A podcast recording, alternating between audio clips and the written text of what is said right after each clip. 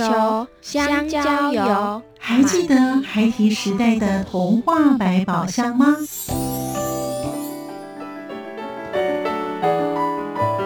我是桂文雅，世界是一本美丽的书。我是曹俊彦，从小就喜欢画画。我的人生我是王淑芬。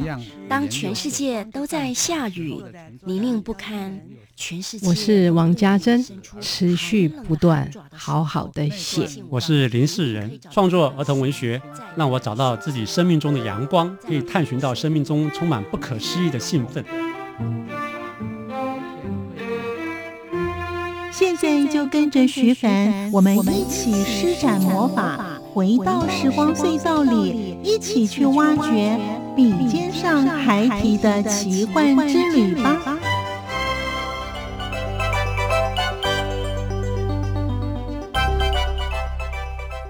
欢迎收听《笔尖上还提的奇幻之旅》，我是徐凡。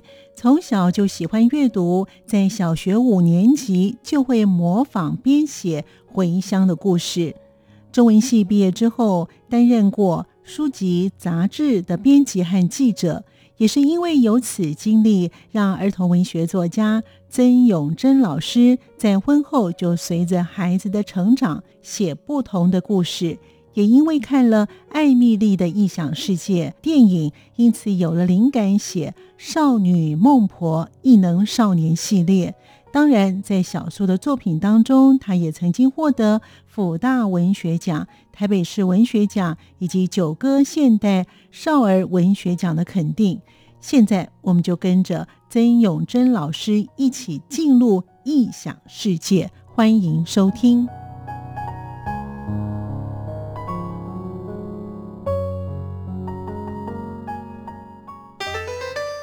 作家私房话。各位好，我是曾永贞。我觉得就是要勇往直前，因为现在在台湾呢，你要从事这个文学创作，然后你要兼顾生计，并不是很容易。但是呢，我要跟大家说，不要因为大环境不利呢，你就觉得这不可能实现，裹足不前。还是有很多助力可以帮助我们完成理想的。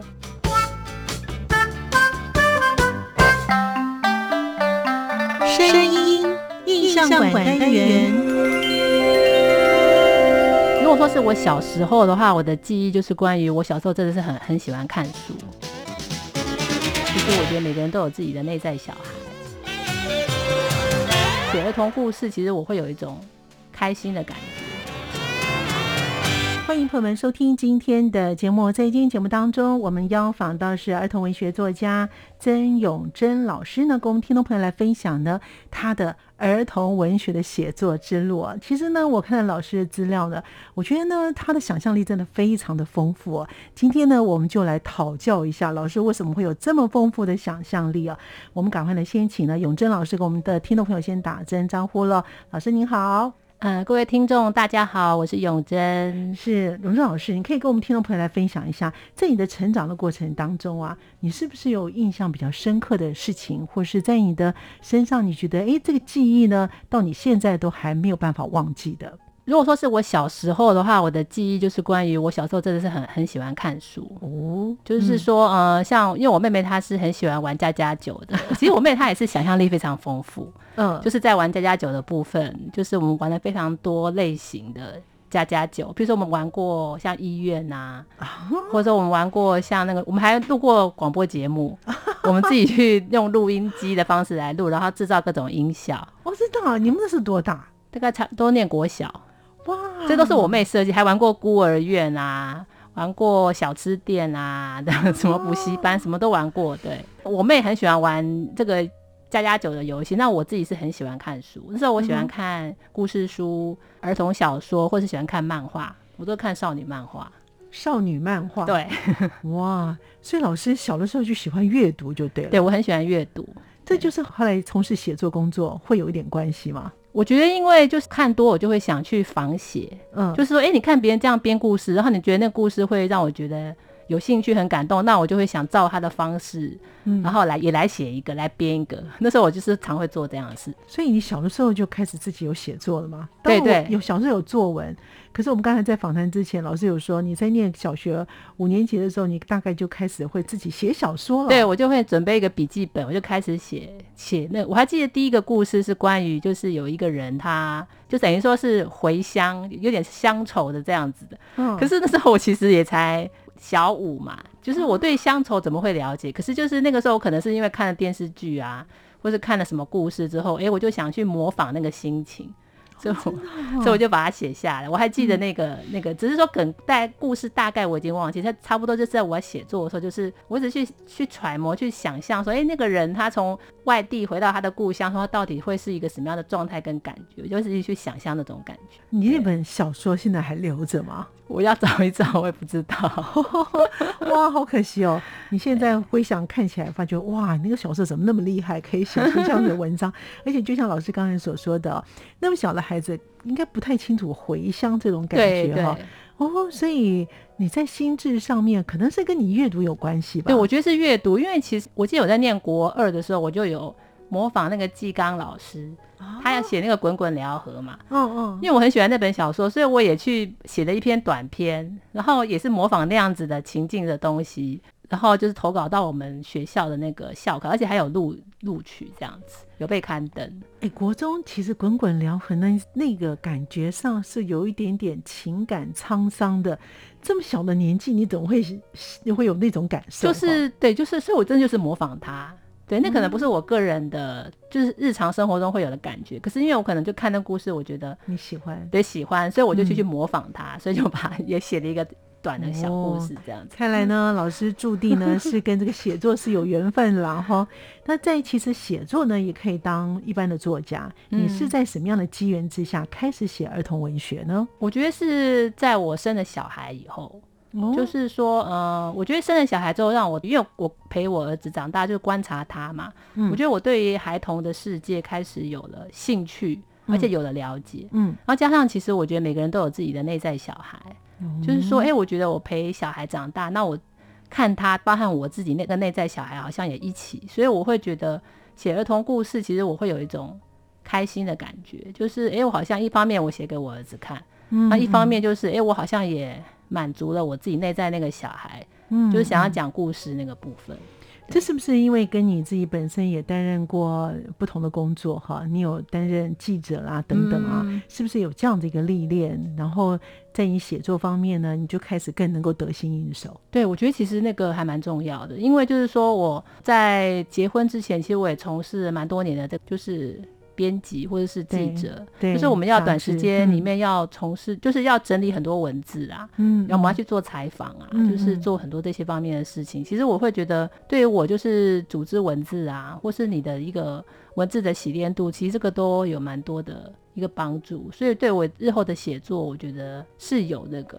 嗯，有相当的帮助的。对，所以我想呢，因为你本身有编书籍、有编杂志、有担任过记者的这种工作，这种文字的历练呢，其实是蛮重要的。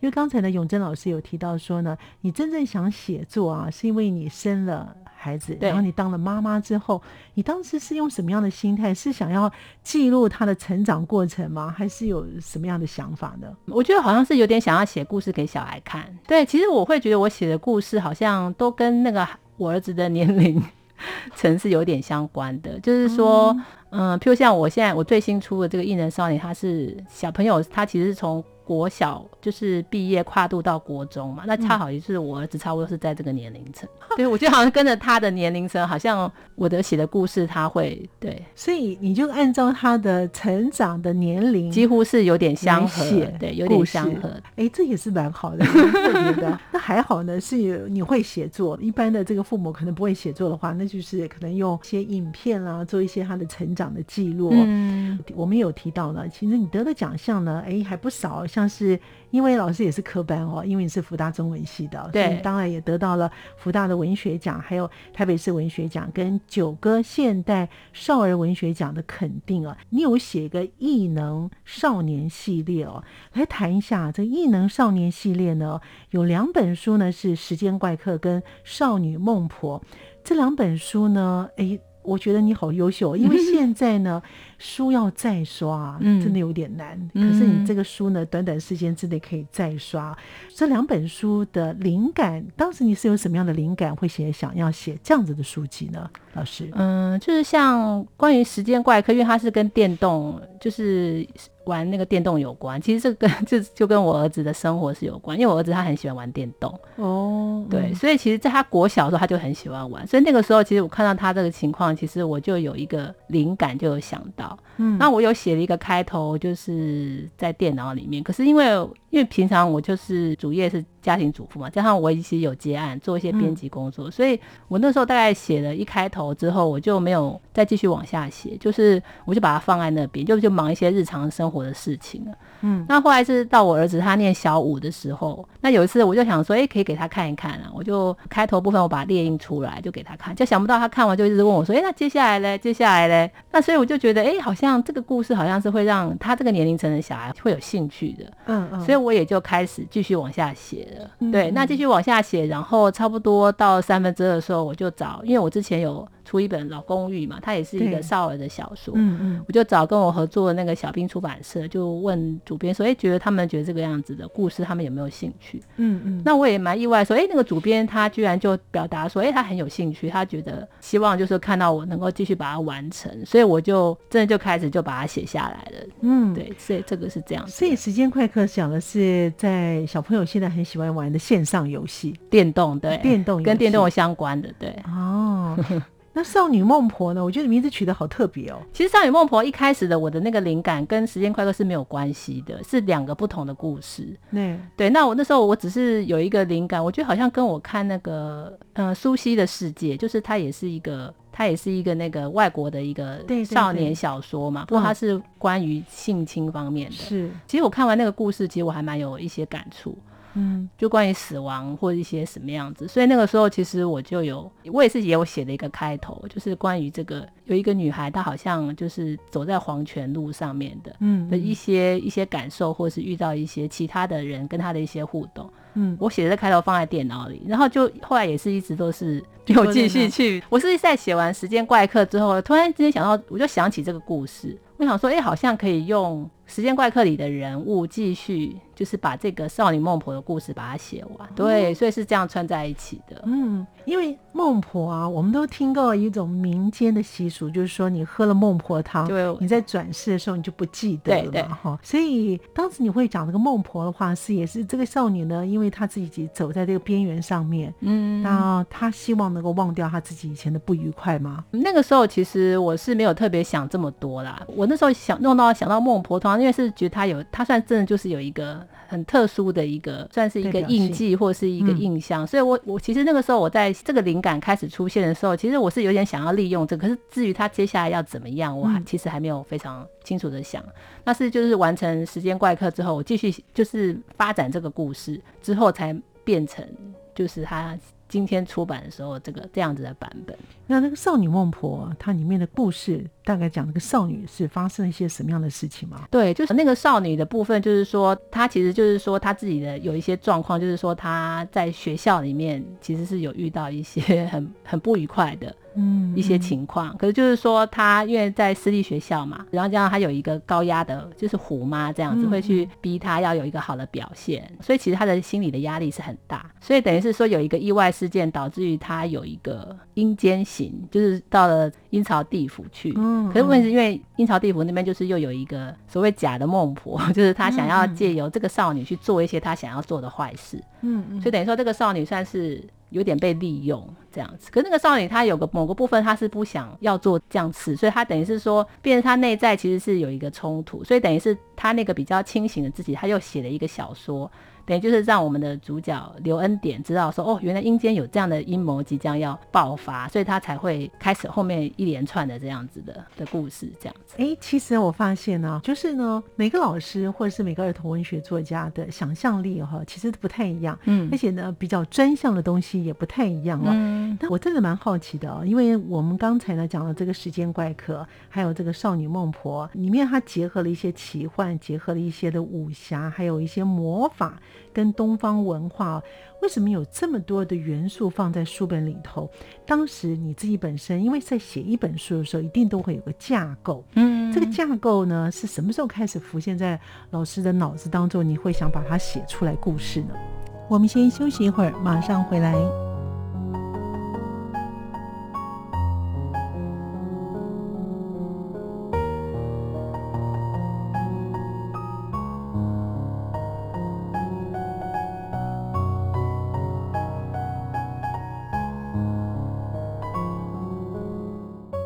从文学作家曾永珍老师说：“每个人都有内心小孩，为什么会写出具有魔法、武侠、奇幻的小说呢？因为老师他喜欢宫崎骏的魔法故事。”至于在二零一零年来自天堂的暑假作业，以及二零一二年老公寓呢，这些故事都是发生在老师的周遭的生活的真实故事，因此他将这两本书定位为疗愈系列。同时，老师也说，好的作品必须要从人性的角度出发。另外，儿童文学也需要富有教育的意义在里面。我们继续聆听曾永珍老师与我们分享。因为我自己本身喜欢看奇幻的故事，发现其实我觉得现在阅读也是有一个人形化的情况。会觉得其实好的作品，它一定是要从人性、人性的角度出发。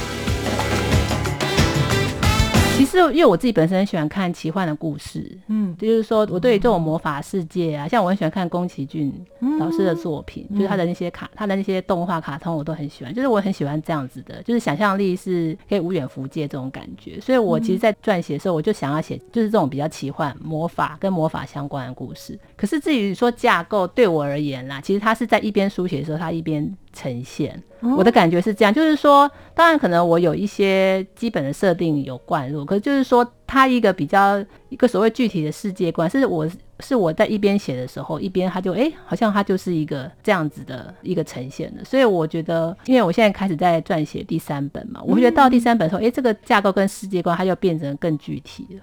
嗯，所以我的我的流程是这样，当然可能每个作家不一样，可是我的流程确实是这样。哦，不是像有一些人就会想好，说我可能这开头要怎么样，当中要怎么样，然后结尾要怎么样，大概就想了一个整个的，就像我们写书一定有一个架构哈。老师不是，就是你随写，然后随着你自己的文笔，感觉有什么样的感觉，你想要布什么样的局，就慢慢的写下来。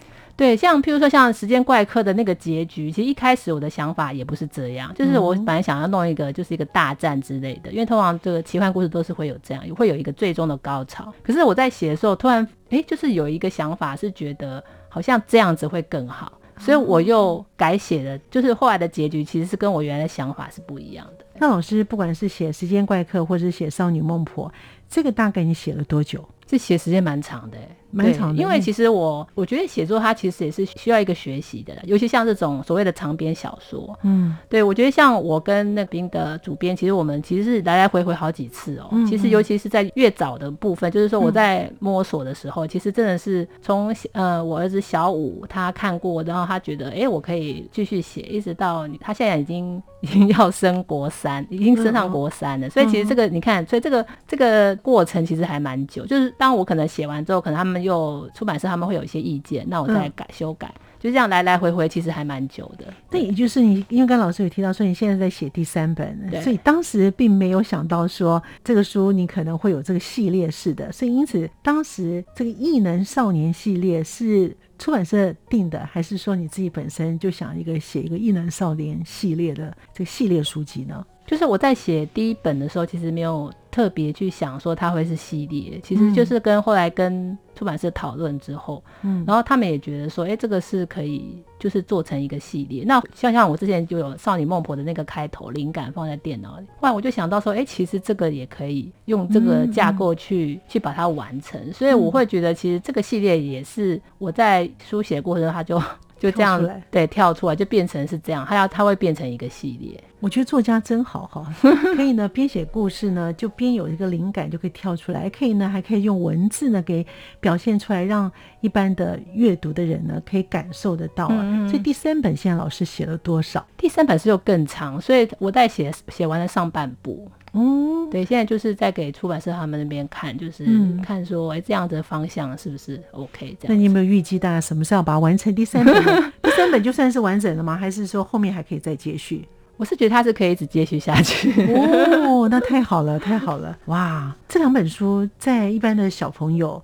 国中跟高中的孩子的反应都很好，在那国小、国小跟国中，那我觉得国小好像有比国中更好哦。为什么？对，因为我会发现，其实我觉得现在阅读也是有一个人性化的情况，就是说，像我儿子他们这些，他们是念国中嘛，其实他们真的能够阅读的小孩，他们已经读到几乎是成人的小说。哦，国中级阅读到成已经是这样。对，像他们小，他像我儿子他们国小高年级就有人开始读金庸啊。哦，对，就是说对他们来说，其实他们的那眼界各方面，他们其实都一直一一直在往上提升。可是像所谓 N 型化，就是有一些如果他们本身没有在阅读习惯的，他可能就觉得这个字太多。哦，对，所以我发现这套书好像目前好像在国小。高年级是不是读者是更比较多？那国中这块我就比较不了解。那像譬如长篇小说啊，一般来讲大概是有多少字算是长篇呢？我觉得应该这两个时间快客跟少女梦，像我的时间快客差不多是八万字左右嘛，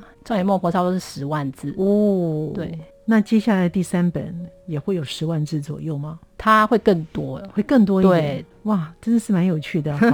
后来我看老师的资料呢，你也改写了蛮多的一些经典名作，像是《小妇人》《快乐王子》，还有王尔德的童话，以及呢这个《清秀佳人》，还有阿尔卑斯山的少女海蒂等等哦。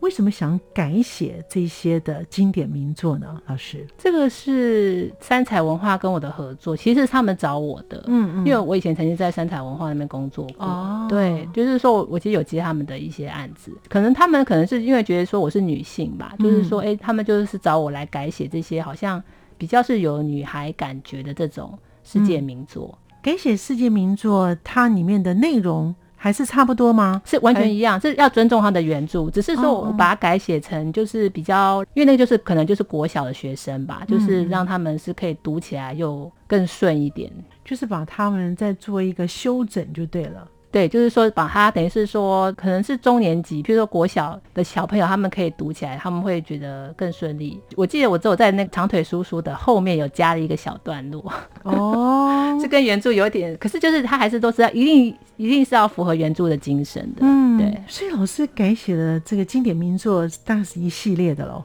对，就好几本改写经典名作，跟你自己写小说。你自己的本身的感受如何？因为这个经典名作呢，都是呢长期以来，好就变成它是经典哦，就是历久不衰。嗯，不管在之前的人读，其他的朋友读，甚至于呢这个下一代的孩子都有读哦。个人认为会有怎么样的差距，可以成为一个经典名作吗？其实我觉得我改写经典名作这个过程，我是觉得我学到很多。因为就是说这些故事也都是我小时候看过的，嗯，卡通啊，或者是故事书，我全部都看过。对。可是就是说，哎，当我去改写的时候，因为我要更深入的去看那个作品，它的一些内容跟它的所谓的精神所在嘛，那我会觉得这些名作之所以能够成为名作，真的都有它的道理，而且他们的确真真的是写的非常好，而且尤其是因为他们都是比较早期的，对，我觉得那个时候人好像有一种淳朴的一种正向，或是一种比较积极正面的那一种那个面相，其实是现代比较少。一点，而且我是觉得那时候人讲故事，他就是很朴质的这样讲，他不会去耍一些，用一些特殊的一些方法，或者是说去弄一些比比较炫奇的一些啦，就是他们就是很平平铺直述的把一个故事讲出来，可是他又讲的非常生动，或者说他讲的是就就是从一个内心出来的一个东西，就是我我在改写的过程中，哎，我会觉得。哎，这些故事为什么能够留存这么久？其实真的它有它的道理，就是说它一方面它是一个正向的，它是一个积极面，而且它其实又不是一个只是表面的正向，它其实是真的从那些角色的。一个生命经验出发，就是后来就是他们等于是超越的那个部分，然后他们能够呈现后面的这样子的一个比较好的结局。那我们现代的这些儿童文学作家，有没有可能写出来的作品将来也可以像是变成经典名作呢？对，当然是希望啊！我会觉得其实好的作品，它一定是要从人性、人性的角度出发，而且就是我就觉得儿童文学的话，它可能还是要富有一些所谓的教育的意义在里面，就是说。让孩子看，他们是可以把他们的人生导向一个比较正面的，就是这样的文学，它跟所谓的成人文学还是有点不同了。的确啊，我发觉啊，写儿童文学的作家呢，跟一般写文章的一般的作家，其实思想各方面其实是不太一样的。他们都有一种。就是一种正向力，那希望呢，小朋友呢有一种教育性，从希望孩子们从这些文章当中、这些故事当中呢吸取之后呢，或许呢可以对他们的一些不管做事态度啦、学习态度啦、跟人际关系的这种相处态度啊，都能够从故事当中获得一一些想法，然后去改变他们自己的一些的行为哈。永正老师在早期的有两本书哦，是来自天堂的暑假作业，其实我觉得是蛮感人的故事啊。还有老公寓，嗯哎，这个老公寓你是什么时候开始写的？为什么会呃想写这个老公寓哦？那老师想要借由这个书里面呢，传达什么样的想法跟一些理念呢？其实这两本书，他们都是有我真实生活中的，就是一个对应的角色，就是他他们都是我。等于说我家族里的某一个亲人的他们的一个家庭的故事，嗯，那只是说我把我可能把他们加油添醋，加了一些奇幻的色彩，嗯嗯，再把它写出来。所以其实这两本书我会把它定位成它是比较是有一点比较有疗愈性质的，因为其实就是呃，因为我后来自己有去学习的，就是海宁格的家族动力排列这样子的一个心理疗法，所以其实我也是透过这个方式去看，哎，为什么？在我的家族里，他们的家庭为什么会发生那样子的事情？为什么会有那样的演变？所以其实我也等于是用这个观点来撰写这两本书。这两本书是老师什么时候开始完成的？嗯，像《来自天堂》，它是二零一零年，嗯，那《老公寓》它是二零一二年。是那都是老师开始才写这个写作吗？还是已经写了一段时间了？正式出书是从这两本书开始，因为之前我都是写一些短篇的小说，因为这两篇应该算是中篇小，然后独立成书，但是从是从这两本开始。所以老师呢，从毕业之后啊，后来呢，到了杂志当的编辑，也从事记者的工作，直到你结婚以后呢，才开始真正拿笔开始写作，可以这么说。生了小孩以后。哦，所以这两本书是老师在婚后生了小孩以后，对，才开始开始写作的。我觉得你的速度挺快的。经典名作呢？经典名作的话，是老师是也是婚后以后改写的。对对，那个也是比这两本还要更后面的，因为它算是我的接案的工作。所以你的孩子很幸福呀，你你的写作完全都是按照他的成长的年龄、时间的顺序开始一直一路往上写哦。那如果他将来念高中，或是念大学，就可能会写比较更大的，哦，就持续往上写就对了。对哇！走过春夏和秋冬，梦想的心在跳动，我们拥有同样的阳光，穿越地球天空，让你听见不一样的阳光，向世界的爱转动。感谢您的收听，我们下次见。